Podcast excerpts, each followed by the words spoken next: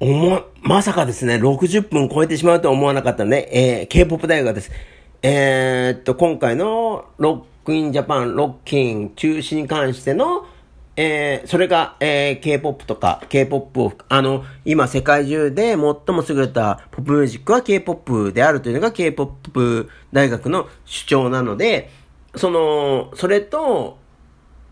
なぜ、それ、そういった K-POP のありようと、J-POP の、この、ずっと平成年間に行われてきた、あの、歩みとの違いということのその象徴的な、あの事件というかですね、象徴的なありようが、今回のロックインミュージック、えー、ロックインジャパンの、えー、っと、開催中止だと思っているので、えー、長く、めちゃめちゃ長くなってますけれども、えー、パこれはパート2になります。で、えー、パート1までっていうのは、えー、っと、いわゆるあれですよね、その、いわゆる、平成において、その、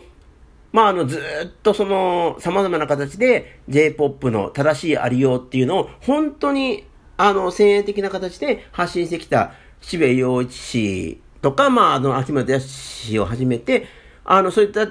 方々が行き継いだ形っていうのが平成においての、その、ロックフェスという形だったっていう話で、で、その、それがそのコロナ禍において、明らかにそれは今後は正しい形ではないんじゃないかっていうことを突きつけられているにもかかわらず、その、やはり、えっ、ー、と、平成においての形を維持しようとして、それが、あの、なんだろう、機能不全を起こしているって話をさずっとパート1ではさせてもらいました。で、じゃあどうすんのかっていう話は、もう、これはもうめちゃめちゃシンプルで、その、渋谷陽一が、その、日経の、え、編集の方と話していただい話していた中でも言及されていたように、BTS は、あの、もっと世界中の人たちに向けて、あの、オンラインでの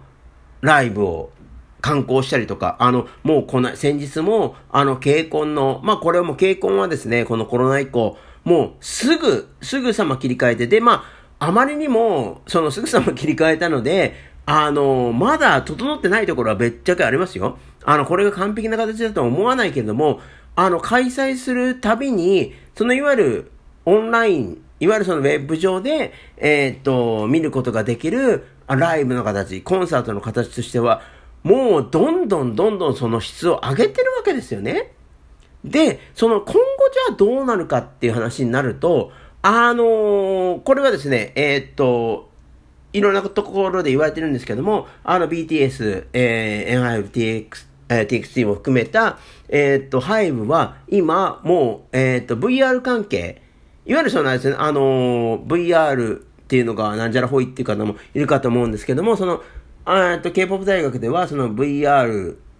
えー、っと、VR とか AR を含めて XR って言い方するんですけども、その XR コンテンツ向けの、その、に特化した内容のコンテンツを作るための、えー、脚本として無敵の人3.0っていうのを2019年ですよね。あのー、コロナ禍の前に書いてたりもするんですけども、もう今後、あらゆる様々な、例えば今までライブでないとその、醍醐味がとかですね、ライブだからこそ、そのつながりがとか、ライブだからこその一体感がって言ってたのは全部終わります。ぶっちゃけ。で、その、じゃあどうなるかっていうと、その XR、AR とか VR 的な、えっ、ー、と、手法とかですね、システムを使った、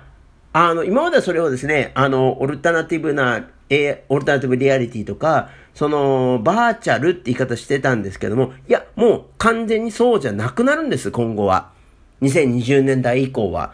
なかなかですね、えっ、と、いや、まあ、まだですね、えー、それを完全なコンテンツ化できない。で、そのか、なぜ完全にコンテンツ化できないかっていうと、お金がですね、流れきれないからなんですね、そっちの方に。流れきれないからなんですけど、あのもう、もう、どう考えても今後、いわゆる平成年間とか2020年以前の、そのライブコンテンツって言われてる、いわゆるその一つのか、まあ、あの、これはもうオリンピックがまさにそれを象徴してると思うんですけれども、その一つのところに 多くの人が集まって、それこそが一体感であり、つながりであり、かけがえのないものなんだっていうのは、これね、本当のロックフェスに行きたい行きたいって言ってる人たちとか、それを開催しようとした人たちの、もう、どういう頭してたらそれがまだ OK なんだって思うかとか、その、え、オリンピックってそういうことだし、それと同じことじゃんっていうふうに、あの、K-POP 大学とは思うんですけど、もう、それが2020年代以降は変わるんですよ。あの、僕らが同じところに、あの、集って、ものすごくそのために、あれでしょ、ぶっちゃけその交通費を使ってですね、あの、僕はその海外のフェスで言うと、あのー、グラストと、あの、イギリスだとグラストと、あの、アメリカだとこちらにも行ったんですけども、交通費を使ってめちゃめちゃ高いあのチケット代を払って、あの、その場所に行ってですね、あの、うそんこな、あの、うそんこ、うん、うそんこっていうかまあ、それ自体はまあ、ちょっと楽しい体験だったりはしたけど、でも僕は本当にあの、パート1でも言いましたけれども、ライブ体験ではなくて、音と、音と言葉、アーティストやアイドルの子たちがあの発信する音と言葉の中にこそ真実はないと思っているんで、あのー、そういったところに実は2020年以降は戻るんですよ。その、その場に行ったから、その場に行ったからっていう、そのもう本当なんだから観光的なとか、あのー、なんつうのその休日のお遊び的なコンテンツとしてのえー、ポップミュージックはもう終わるんです。で、それに何が変わるかっていうと、XR、その AR とか VR の形で、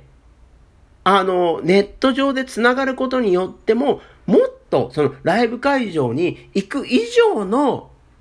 あの、つながりとか、その一体感とか、その音楽の本質とか言葉の本質とかを感じられるようなコンテンツになっていくっていうのがもう2020年代なんです。で、残念なことに、こっちの方向に切り替わんねえから、未だに、その、フェスっていう平成的な形にこだわる、その渋谷陽一氏のような人たちが、まだはびこってるのが、もうここがね、本当にゴミなんですよ。クソなんですよ。なんでもう渋谷さんとか、金持って、ロッキンオンとかお金持ってんだから、金をそっちの XR に触れようと。で、秋元康さんとか、もう、もう死ぬほど金あるんだから、XR に触れよと。でも、それはできないですよね。自分たちの、その、収益の、その、なんていうの、そういうのってなんて言うんだっけ？えー、っと、なんていうのかな。あの、先行利益っていうか、そこ、フェスをやってれば自分たちの先行利益があったり、その、接触、アイドルにおいては、接触商売をやってれば自分たちの先行利益があるんで、話さ、手放せないですよね、ドッキリって。だから、その手放せなさ、手放せなさ、あの、渋谷市の、あの、えー、っと、あのテキストにおいて、もう渋谷さんがね、これだけ感情を表してるのは、あれだとかって言うけど、手放せよってことなんですよ。あの、あれだけ BTS、あの、まだ渋谷市には、やっぱりポップミュージックの未来を見通す、あの、ちょっとまだ嗅覚が残っているんで、その BTS のあのオンラインコンサートについても、あの去年の段階で言及してると思うんだけど、でもやっぱり、やっぱり、やっぱりその経営者として、そっちには触れないよな、振る、全振りすることはできないよなっていうのはわかるけど、わかるんだけど、じゃあそういう、そういう人たちに今後の2020年代のポップミュージック任していいのかよと。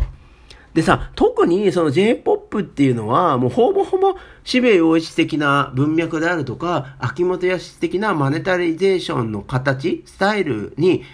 牛耳られてるんだから、それでいいのかよってことなんですよ。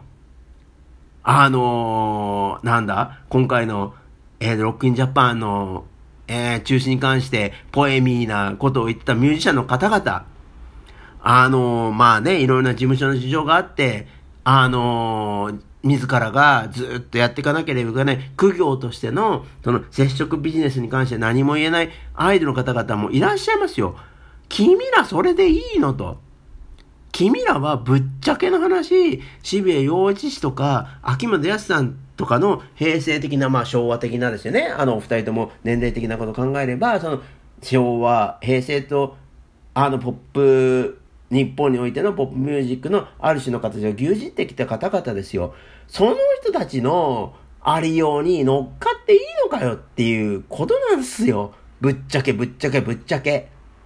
で、その K-POP 大学っていうのが、その K-POP が優れているっていうのは、その J-POP に対してのアンチを言うわけじゃなくて、もうどの角度から見ても K-POP っていうのが、そのポップミュージックとしては、もう1960年代においてのビートルズと同じように、1970年代におけるレッド・ゼッペリンと同じように、1980年代におけるマーケル・ジャクソンと同じように、えー、っと、ごめんなさい、パッと出てこないんでちょいと飛ばして、えー、っと、2000年代における、そのエモ、えー、っと、エモコアと同じように、あの、最も優れたポップミュージックであるってことは、もう、あらゆる面からもう明確なんですよね。で、それを、正しく捉えることができない方々に、ずっと自分たちのポップミュージックの楽しさ、ポップミュージックを受容する上での形を委ねてていいのかよっちゅう話なんですよ。それが僕は、あの、あの、渋谷陽一のあの、なんていうんですかね、恨み節みたいな、あの、テキストで、本当に強く感じたことだし、それを、まあ、なんていうの？あの、なんつうのかな？あの、政治的な現、政治的な文脈において捉えて、いろんなこと言ってる人いますよ。で、その、なんだろう、ミュージシャン的な立場からポエミーなこと言ってる人いますよ。で、渋谷陽一の射程だから、渋谷陽一の心情をおもんばかって言ってる人もいますよ。それ全部間違ってるんですよ。僕らにとって必要なのは、もうフェスでもなければ、渋谷陽一氏でもないんですよ。で、まあ、続けて言うと、その、秋元康が発信するようなコンテンツでもないし、接触ビジネスでもないんですよ。それがものすごく明快になったのが、今回のロックインジャパンの開催中止の意味なんですよ。もう本当にそこに気づいてもらえたら嬉しいなと思うし、そのための気づきのきっかけになるのは、僕は K-POP の音だと思うし、K-POP のビジュアルだと思うし、K-POP において、あの、発信されている世界観だと思うんで、そこをもう一度今捉え直さなければいけないなと思ったので、今回のアホみたいに長い、あ、本当にアホみたいに長い、えっ、と、コンテンツをパート1、パート2に分けて発信させていただきました。えー、いろいろな意見をお持ちの方もいらっしゃると思いますので、ぜひ、あのー、様々なご意見をお寄せいただけたらと思っています。本当に長くてすみません。えー、途中いろいろな、なんだろう、ちょっとルードなワードも、